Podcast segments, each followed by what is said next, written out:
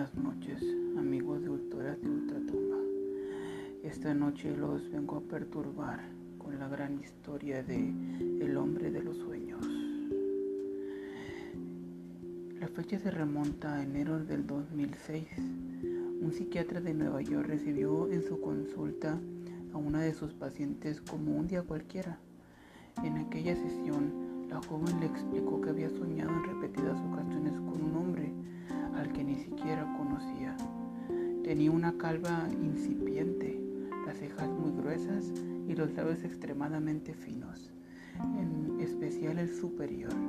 Mientras oía la descripción, el facultativo dibujó el retrato del sujeto. No le dio mayor importancia y dejó sobre la mesa. Las tornas cambiaron cuando, en sus siguientes dos consultas, dos pacientes más aseguraron haber visto al mismo hombre en sus sueños. El psiquiatra decidió hacer copias del dibujo y enviarlo a varios compañeros de profesión. Eh, meses después, vieron que el número de personas que había soñado con él no paraban de aumentar y optaron por crear una página web en la que se registraran todas sus apariciones.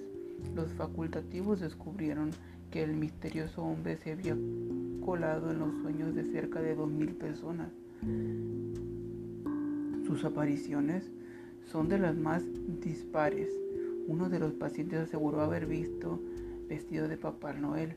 Otro dijo haber, haberse enamorado en cuanto lo vio. Un tercero asegura que cuando sueña que vuela, el hombre lo hace junto a él y nunca habla. El fenómeno ha dado pie a múltiples teorías conspirativas. Una de ellas señala que el intruso es una persona real con la, con la habilidad de interrumpir en los sueños. Otra incluso afirma que se trata de un proyecto oculto de los gobiernos para controlar la vida de los ciudadanos.